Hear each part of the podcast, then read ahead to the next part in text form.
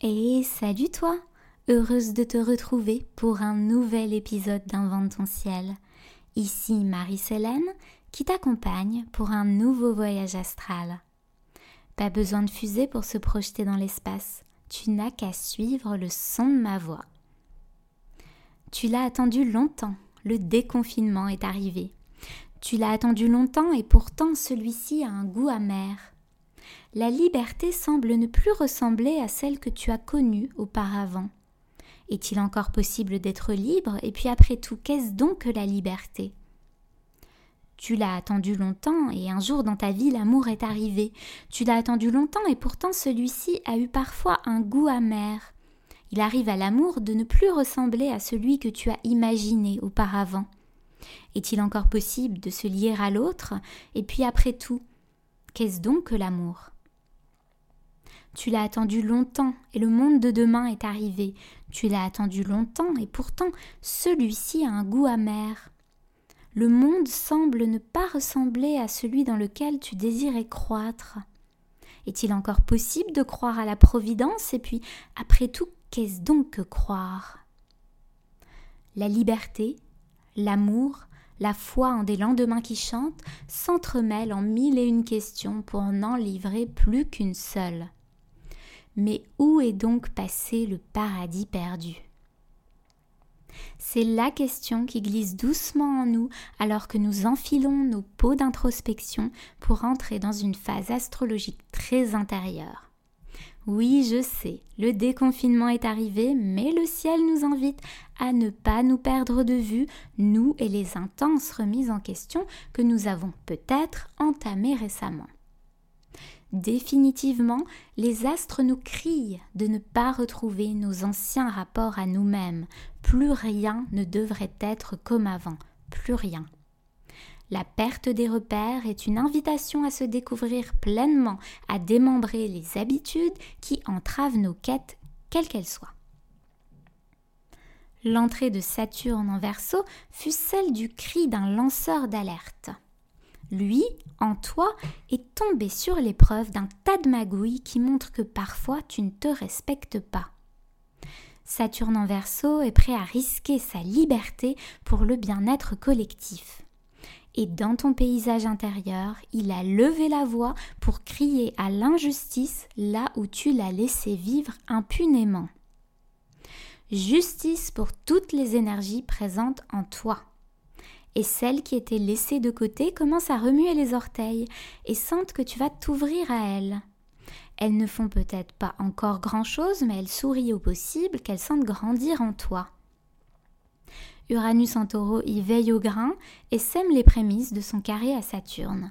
Ils préparent ensemble le terrain de tes idées émancipatrices. Mais de quoi t'émanciper? Peut-être d'un grand manque. C'est ce que suggère la danse de Vénus et de Neptune cette année, une valse lente, très lente, que tu observes au rythme d'une profonde nostalgie. Pourquoi est-elle si présente? Eh bien, dit Saturne, parce qu'il est nécessaire de la regarder en face.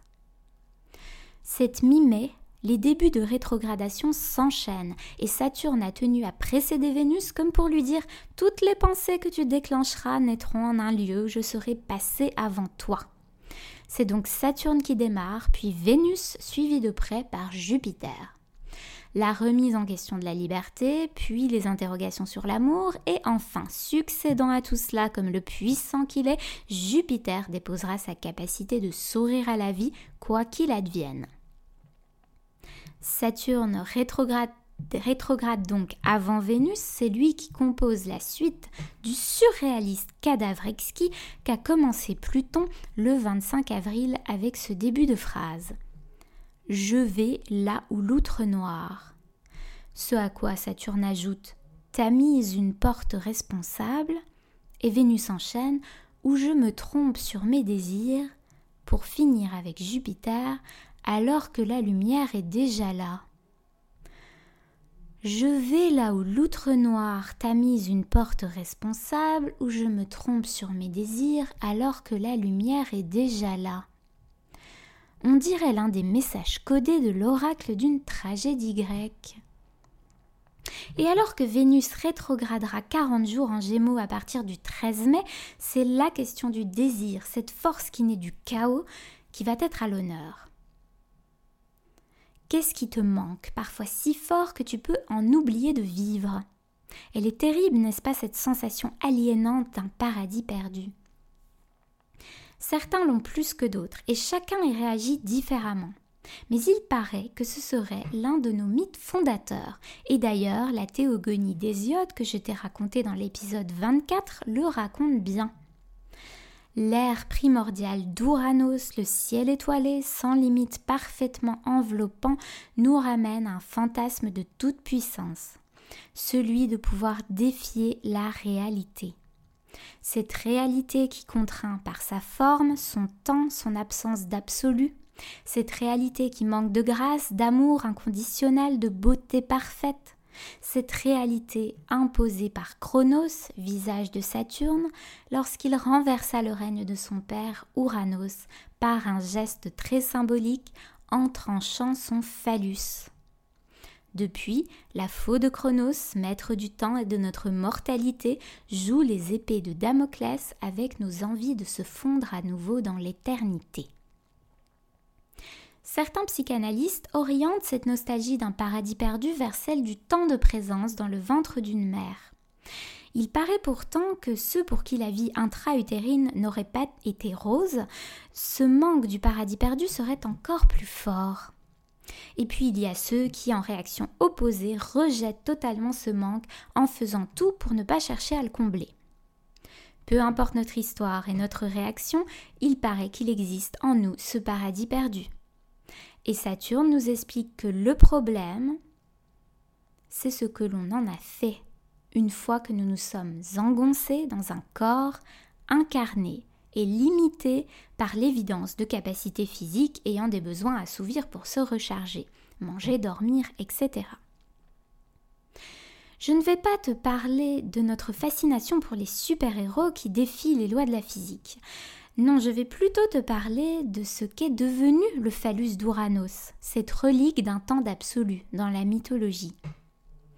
Figure-toi qu'il est tombé dans les eaux neptuniennes et c'est comme s'il les avait infusés de sa nostalgie du paradis perdu. Son plongeon a formé de l'écume et de cette écume est née Aphrodite, déesse de l'amour et de la beauté, l'un des visages de Vénus. Alors quand Vénus et Neptune dansent dans le ciel, comme c'est le cas cette année en formant à trois reprises un carré au goût des mers salées, difficile de ne pas penser au paradis perdu. Mais concrètement, qu'est-ce que cela implique dans nos réactions qu'Aphrodite soit née de l'écume provenant du phallus d'Ouranos? Eh bien, tout simplement, cela nous fait rechercher le paradis perdu à travers l'amour, l'affection, les relations. Et lors de cette quête du paradis perdu dans nos relations, le verre est déjà dans la pomme, me chuchote Saturne qui décidément ne me quitte pas d'une semelle. Quand une relation est basée sur un manque à combler, le verre est déjà dans la pomme. Et quand on croque dedans, oui, c'est la chute, la désillusion. Mais est-ce encore la fin? Non, bien souvent, une nouvelle pomme avec un nouveau verre à l'intérieur débarque et croque et à nouveau badaboum. Quand vas-tu apprendre de tes erreurs? nous crie Saturne aux oreilles. Quand vas-tu enfin rompre ce schéma où le manque ne peut, de toute manière, jamais être comblé? Quand Saturne t'assène tout ça, as-tu l'impression qu'il te dit pas de plaisir, pas de volupté, pas d'amour, crève seul, c'est mieux, au moins t'es pas déçu? Eh bien non, rassure-toi, après un long entretien en sa compagnie, il dit pouvoir nous promettre que non, non, non, non, pas du tout. Saturne veut qu'on aille bien, il l'a promis, juré, craché. Alors, comment le comprendre? Je crois que Saturne, en rétrogradant avant Vénus, voulait la prévenir d'une chose forte. Il voulait faire précéder le principe de réalité qui lui est si cher. Si tout le monde ressent le manque d'un paradis perdu, il est purement logique et pragmatique que le fait de demander à quelqu'un de nous le faire retrouver est voué à l'échec.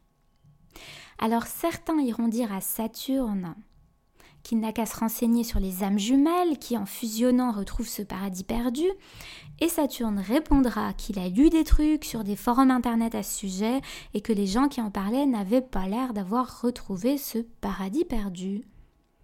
Saturne, tu sais, il apprend les limitations comme moyen d'émancipation. La seule chose à retenir dans cette danse de Vénus et de Neptune, c'est que l'amour inconditionnel n'a probablement rien à voir avec une reconnaissance de soi en l'autre comme venant tous d'une source commune. Saturne, lui, défend davantage la thèse que l'amour inconditionnel, c'est se mettre à aimer l'autre malgré le fait qu'il ne soit pas, mais alors pas du tout, comme nous. Aimer l'autre quand il ne regarde pas dans la même direction, aimer l'autre quand il ne sait pas lire en toi comme dans un livre ouvert, aimer l'autre quand il n'a pas les mêmes désirs que toi, aimer l'autre qui, pour toi, est un non même, un autre. On dirait que Saturne a fait totalement exprès d'envoyer Vénus en gémeaux pour sa rétrogradation. Dans le signe de la multitude, de la variété et de la différence, Vénus est très bien placée pour aller faire sa chasse au trésor qui consiste à trouver du plaisir à ce que l'autre soit différent d'elle. Pluton, qui a commencé à rétrograder encore avant Saturne, nous place dans une période propice à la réflexion sur le pouvoir. Parce que lorsque l'on demande à l'autre de nous ramener le paradis perdu, on l'investit du pouvoir de nous combler. Savoir recevoir, c'est une chose et c'est très sain. Filer son pouvoir à l'autre, ce n'est pas déléguer, c'est tout simplement se perdre. Et lorsque l'autre a le pouvoir de nous combler, il a aussi celui de nous détruire. Et je ne parle même pas des pervers narcissiques ou autres malveillants ici, je parle même sobrement de quelqu'un qui quitte l'autre car ses sentiments ont disparu. Si l'autre était devenu notre fournisseur officiel de paradis artificiel, s'il part, on est détruit. Et puisqu'on lui a donné le pouvoir, c'est comme s'il partait avec lui, notre propre pouvoir personnel. Neptune dissout les frontières, certes, mais là, il n'est pas question d'une frontière absente, mais plutôt d'un élément appartenant à quelqu'un qui disparaît dans la sphère de l'autre. Parce que ce que nous répète Saturne, c'est que les frontières existent et que c'est une excellente chose. Nous sommes incarnés, nous avons un corps qui ne disparaît jamais tant que nous vivons. Et Uranus en taureau aimerait bien que tu l'honores, ne serait-ce que quelques minutes, maintenant, en écoutant ce podcast par exemple.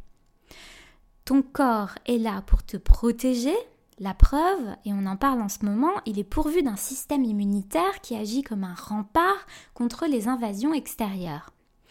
Ton corps définit la sphère de ton temple intérieur et garantit par des règles à suivre selon tes valeurs et tes envies que personne n'ira jamais te profaner. Chercher le paradis perdu en l'autre, c'est presque abolir cette fonction du corps. Respecte-toi un peu, crie Saturne, et ajoute-t-il, n'oublie pas tout de même que c'est ce même corps qui te donne du plaisir à travers l'activation de tes différents sens. Et ça, c'est une réalité. Le plaisir est un fait indéniable et palpable. Le plaisir est une donnée pragmatique, absolument en adéquation avec le principe de réalité. Hmm, ça, ça intéresse Vénus. Parce qu'après tout, une fois le paradis perdu, disparu, que recherches-tu? Un paradis perdu ou la sensation bénéfique qu'il te procurait? Une fois l'être aimé parti, que recherches-tu? Lui ou la sensation bénéfique que tu ressentais auprès de lui? Et si, par le principe de réalité de Saturne, tu te concentrais sur les sensations bénéfiques que tu pouvais t'offrir toi-même? Mais l'amour dans tout cela, me diras-tu, faut-il faire une croix sur lui? Évidemment que non, Vénus est totalement capable de co-créer. C'est d'ailleurs ce qu'elle représente à domicile dans le signe de la balance, la capacité de s'allier avec l'autre. Vénus est la reine des contrats. Et un contrat, par principe, est co-signé par deux parties distinctes. Pour pouvoir s'allier avec quelqu'un, il faut et que l'autre soit un lui aussi. Et ensemble, oui, ensemble, vous pouvez créer une troisième énergie qui s'ajoute à ces deux 1 et non pas qui les remplace. Et on fait quoi du paradis perdu? Eh bien, on le recycle parce qu'on peut tous devenir des écologistes de nos mémoires. Parce que n'oublie pas, Jupiter aussi rétrograde et vient insuffler à cette quête de confrontation avec notre paradis perdu son optimisme et son envie de croître. Plutôt qu'être présent en nostalgie, ce paradis perdu peut devenir source d'inspiration. Avec quoi crois-tu que travaillent les poètes, les musiciens, les danseurs? En faisant ce mouvement vers l'intérieur, les planètes rétrogrades cherchent peut-être simplement à te montrer que le paradis n'est probablement pas perdu. Il est venu avec toi vivre une vie bien réelle. Ta mémoire du paradis perdu, tu peux la transformer en collection de moments de grâce. Elle est ta lunette astronomique avec laquelle tu peux dénicher des pluies d'étoiles filantes dans le bienheureux quotidien. Dans ta vie de tous les jours, tu peux rétablir une relation saine au plaisir, simple, heureux, accessible, en te connectant fort au temps présent. Et puis, parfois, avec grâce et en surprise, tu vivras un temps qui te paraîtra magique, parfait, idyllique. Et il sera d'autant plus beau qu'il sera bien réel et que tu ne dépendras pas de lui pour être heureux. La beauté magique de Neptune, absolue et intense, mérite de vivre ailleurs que dans nos rêves. Alors sois actif, crée cette beauté. Tu te souviens d'elle parfaitement, tu en as le mode d'emploi. Écris, danse, chante, vibre, joue, cuisine, jardine, aime, invente, dessine, caresse, court, bricole, décore, contemple ou tout simplement souris. Souris avec grâce en remerciant la vie, la vraie vie, celle qui t'a mise au monde et qui te permet de respirer, car l'univers est très clair ces temps-ci. Respirer n'est pas un dû, c'est une grâce. Souviens-toi du cadavre exquis des planètes. Je vais là où l'outre noir t'a mise une porte responsable, où je me trompe sur mes désirs alors que la lumière est déjà là. Le paradis n'est pas perdu, il est en toi, il est toi, tu es béni, ne t'oublie pas. Nous arrivons à la fin de cet épisode. J'espère que tu sauras trouver la douceur en Saturne, car si tu peux la sentir, elle ne te quittera plus jamais. Je te souhaite une très très belle rétrogradation de Vénus en Gémeaux. Ouvre-toi aux différences autour de toi. Ce voyage est comme un tour au palais des glaces, où mille miroirs te montrent la vie sous des angles qui ne se ressemblent jamais. À bientôt sur Invente ton ciel, où le plongeon se fait poème pour que tu n'aies plus jamais peur des profondeurs. Parce que seul, on va peut-être plus vite, mais ensemble, on va plus loin.